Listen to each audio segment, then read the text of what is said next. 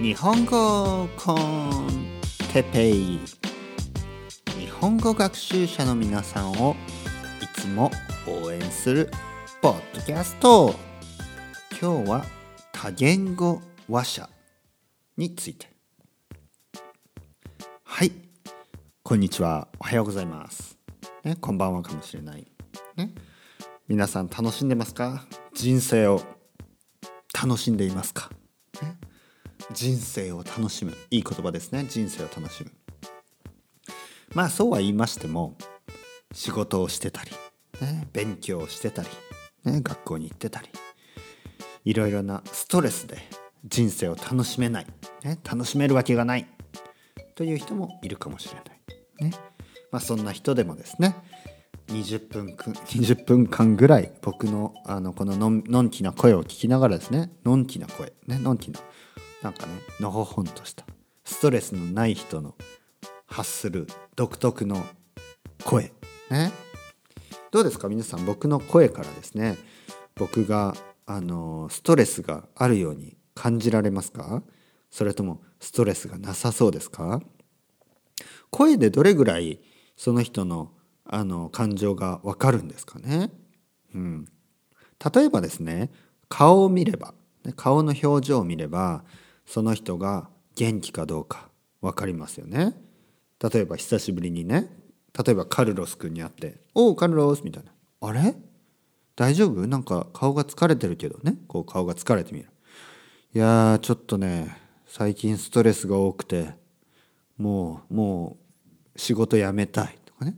例えばそういう時顔には出るじゃないですか、ね、顔を見れば分かります、ね、顔を見れば。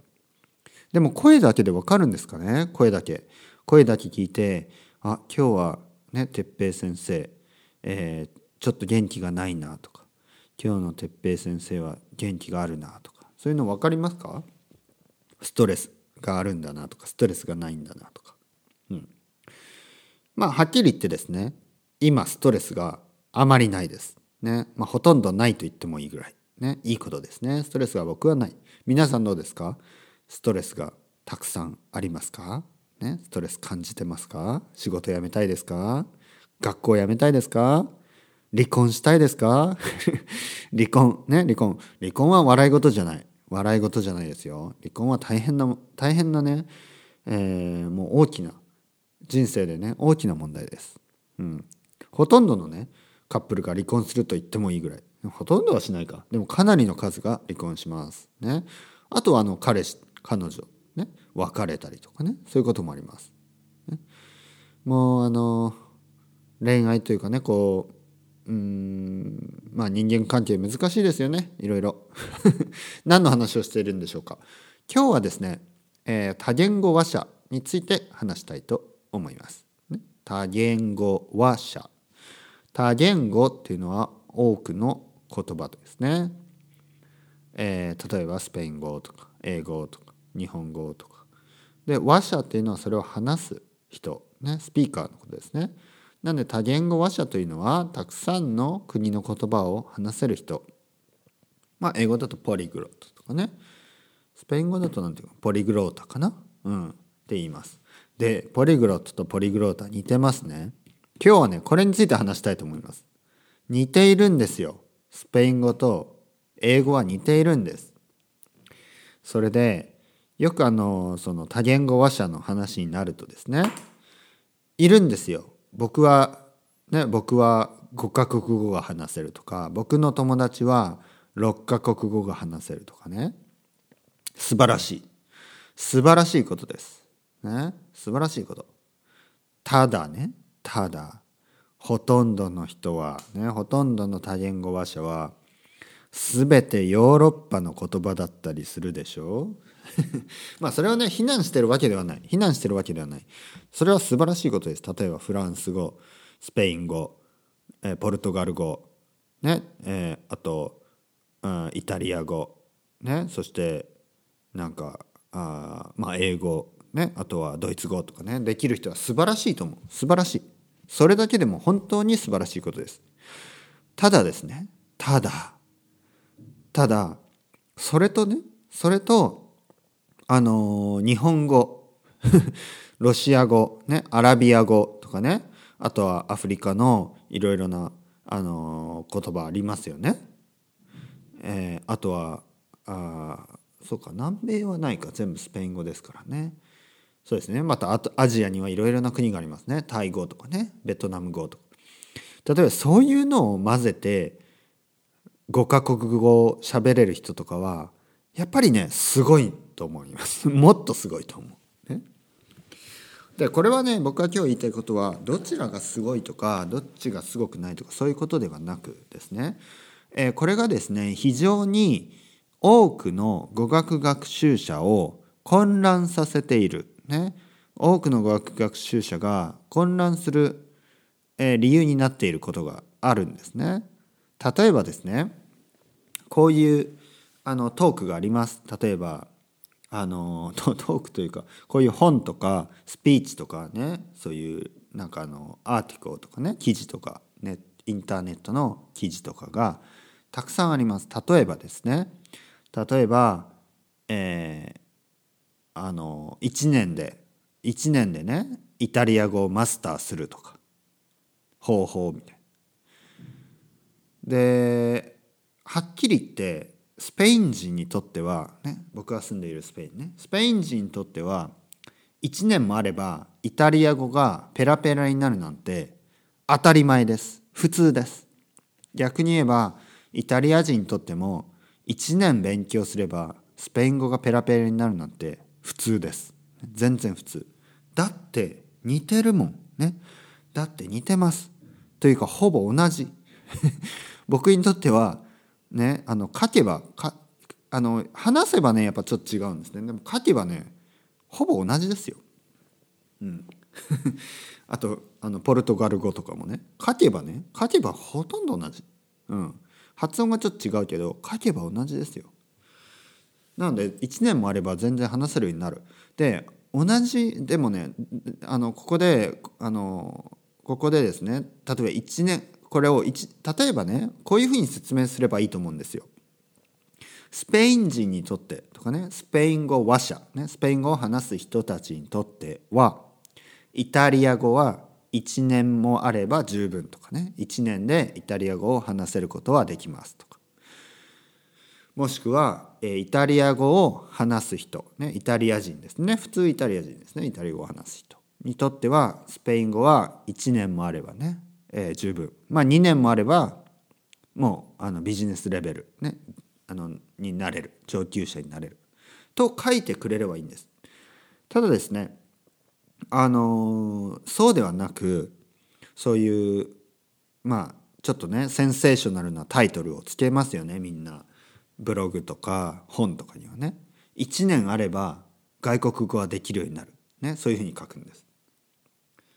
でもあの1年あっても日本語がビジネスレベルなんていや無理だと思います。ね、例えばスペイン人が1年間スペイン語を話す人がですね1年間日本語を勉強してもいや絶対無理です。ね、これは本当にもうみんな分かりますよね。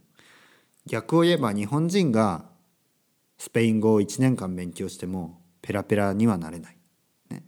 でもこれはいいとか悪いとかじゃなくてそういうもんなんですね。言葉が遠い言葉が似ていない、ね、かなり違う言葉なので、え、学ぶのにはそれ相当の時間がかかります。言葉が似ている場合は短い時間で学ぶことができます。まあそれだけなんですね。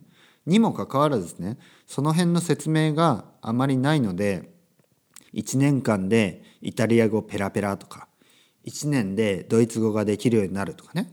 例えばあの英語を話す人にとってね。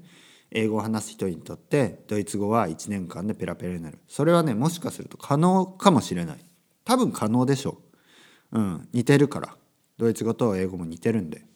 でも同じ感覚で日本語とかロシア語とかアラビア語とか、ね、そういうのを考えるとそれはねとんでもないことになります。とんでもないことというのが全然ね全然わからないとかね。僕はたくさん知っています。そういう外国人をたくさん知っています。日本語を5年間とかね。6年間とか勉強してまあ3年ぐらいとかいっぱいいますね。3年間日本語を勉強しても全然話せない人。ね。全然話せないというのがあの話せるけどなんかこう大人のねそのまあビジネスとかで使えるような日本語ではないっていうことです。うん、まああの簡単なことは言いますよ。例えばあのえっ、と昨日何を食べましたか？とかね。昨日はパスタを食べました。美味しかったです。ね、この程度の話はできると思います。ね、ただ、えー、例えばですね、ブレクシットについてどう思いますか？とか。ね、例えば、アメリカの政治についてどう思いますか？とか。ね、えー、ヨーロッパの難民問題についてどう思いどうお考えですか？とか。例えば、グローバリゼーションのね、えー、利点と、えーえーまあ、メリットとデメリットですね。いいことと悪いことについて、えー、話してくださいとか。例えば、えー、第二次世界大戦についてどうお考えですか？とか。第二次世界大戦ね。ワールドウォー2まあそういう話ができない できないでしょできないでしょ3年間ね日本語勉強したぐらいで5年間日本語を勉強しても厳しい。ね、僕は思うにやっぱ10年ぐらい日本語を勉強すればそれぐらいの話はできるようになるかもしれない。うん、それぐらいです。なぜかというと皆さんにとってはですねやはり日本語というのは違う言葉ですからね。もし皆さんがですねこれがまたちょっと違います。えー、前、えー、いつか言ったようにあの例えば中国の中国の、えー、方、ね、韓国の方である場合はもう少し早いかもしれない。というのがやはりですね、えー、文化的に近いところがある。ね、あと漢字がわかる。まあそういうことによって、えー、難しい日本語はねわかるのかもしれない。ただやっぱりそれ以外の人ですよね。特にヨーロッパ言語の人たちにとっては結構厳しいです。ね。1年間は無理です。はっきり言って2年でも全然少ないです。はい。ということでですね、これ留学期間もそれによって考えないといけないですね。例えば日本に語学留学をしたい。日本に語学留学をしたい。そういう人ですね。例えば皆さんがさっき言ったように中国や韓国の人であれば、まあ1年間の語学留学。ね。まあ自分の国でどれだけ勉強したかによりますけど、2年の語学留学ぐらいで十分かもしれない。ただ皆さんがですね、ヨーロッパ言語を話す場合、ね、もしくはアフリカの言葉を日本語とかなり違う言葉を話す場合、ね、アラビア語も含めてですねロシア語もそうですよの場合、えー、もっとかかります。なので例えば1年間留学をしてもまああのそのビジネスビジネスレベルの日本語を話せるようには絶対になりません。もしなったとすると天才です。天才。本当に天才だと思います。日本1年間で日本語がペラペラになったら天才です。でもですねそういうことをあの本やブログのアーティコや、えー、YouTube でも嘘をつく人がたくさんいるんです。嘘をつく人が。ね。私は、えー、1年間で日本語がペラペラになったとか言うんです。これは嘘です。嘘。絶対嘘。なぜかというと僕が聞けば分かります。これペラペラじゃないよと。これは自分が話したいことをただね絞って、ね、そのジャンルを絞って話しているからなんとなく話せてるように聞こえるけどちょっとでもねちょっとでも違う話になると話ができない。通じない、ね、その程度のペラペラさです。なんで言ってみればまああの表面的なね表面的な、えー、ペラペラさ、ね、フルエンシーですね。表面的な。そんなものを身につけても意味がないんですね。すぐバレる。すぐ化けの葉化けの皮が剥がれるって言うんですね。化けの皮が剥がれる。っていうのは何か表面的にあのいいように見えても、ね、何かのきっかけでポロッとねポロッとねその表面が取れるそうすると中からはですね、えー、本本本当のものが出てくる。ね、というここのこの場合で言えばあの日本語はペラペラっていうような表面があったとしてもあの少しね話してみるとあ全然ダメだと、ね、使えないっていうふうになるわけです。僕が言ってるのはあのその日本語がね話せない人をダメだと言ってるわけではないんです。ここで言ってるのはあの自分がね全然そのまだまだまだまだ勉強が足りないにもかかわらずあの嘘をついてですね僕は1年間で日本語ができるようになったから誰にでもできるみたいな本を出したりねそういうそういう人です、ね、そういうビジネスにしようとしてる人たち。で学校もですね語学学校、ね、学校ですね言葉を勉強する学校語学学校もそういうところがすごい多いんですね。1年間で話せるようになるとか、ね、1年間でビジネスレベルまで行くとか。もうそういうことを売りにしている、ね、そういうことで生徒を引きつけている、ね、そういう学校がたくさんあります。英語もある英語の学校もあるだろうしスペイン語の学校もあるし日本語の学校もあるしそう言って生徒をね騙して生徒に嘘をついてですね。えー、1年間で話せるようになりますと。まあ、その程度はありますよね。程度は。1年間で話せ少しは話せるようになります。もちろん。でもその上級レベルになる。これはねもともとさっきも言ったようにもともとの自分の母国語ね母,、えー、母語ね母国語。母国語ですね。母国語じゃなくて母国語、ね、自分の母語とその今学んでいる言葉、ね、今学んでいる言語。この、あの近いか遠いか。これが近いか遠いか。これにかなり関わってきます。イタリア人にとってはスペイン語は簡単だしスペイン人にとってはイタリア語やね。ポルトガル語は簡単だしドイツ人にとっては英語はままあ割とわかるしね。えー、オランダ人にとっては英語は簡単だし、ね、逆言えば、えー、でもねこれおかしな話でこれちょっとおかしな話だと思うんですけどオランダ人にとって英語は簡単なんですね確かに。ねオランダ語と英語は近いからねオランダ人にとって英語は簡単なんですね。ただねイギリス人にとってね例えばイギリス人にとってねオランダ語簡単じゃないんですよ。これはねおかしいですよね。だってお互い簡単じゃないとダメだから。ね、例えばスペイン人にとってイタリア語が簡単って言いましたよね。だからイタリア人にとってスペイン語も簡単なんですね。こういうふうにねつながるんですがオランダ人にとって英語は簡単なのにイギリス人にとってオランダ語は簡単じゃないんですね。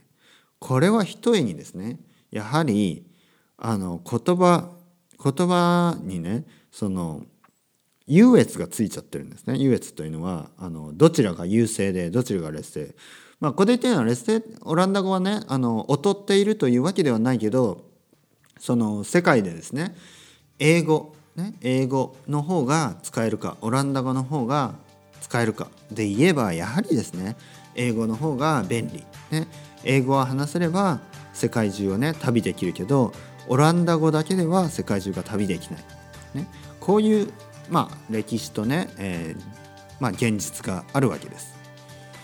なのでまあ そのオランダ人にとってはですねやっぱりまあまあまあ英語を勉強しなきゃいけないですよね。でもイギリス人はオランダ語を勉強しなくていい。でねこれねこれはあのイギリス人にとっていいことなのかといえば僕はねハテナですね。僕はちょっとそこには疑問があります、ね、アメリカ人とかねアメリカ人とかイギリス人オーストラリア人にとってはまあ、他にもアイルランドとかねいろいろなあの英語があ使われている国ありますよね。でそういう国英語ネイティブですね。の人にとってはそれはいいことなんでしょうか？これはねちょっと疑問がありますね。僕にはちょっと疑問がある。僕はちょっとそれはハテナですね。なぜかというとやはりですね語学学習ねあの外国語を勉強するってことはこれはねすごく楽しいことです。楽しいしすごくね自分のねこう世界を広げてくれるものです。僕は自分が英語を勉強したりスペイン語を勉強することによって世界がね広がりました、ね、自分の価値観が変わったというか広がりました、ね、いろんな考え方がね広がった。でこれはですねあの海外に行くとかそれ海外に住むだけじゃなくてやはり言葉を勉強することによって得られるものでもあるんですね。なのでもしね外国語を勉強していない人はやっぱりこういうね経験をしないままあの人生をね過ごしているとそう考えるとあの外国語を勉強せざるを得ないというねあの環境の方がいいかなと思います。ね、なので英語ネイティブの人はちょっとかわいそうですね。でも英語ネイティブの人なぜかね僕のポッドキャストをたくさん聞いてくれている僕の生徒さんほとんど英語ネイティブなので、ね、応援してますよ。日本語大変でしょうけどね。頑張っていきましょう。それでは皆さんまた。チャオチャオ。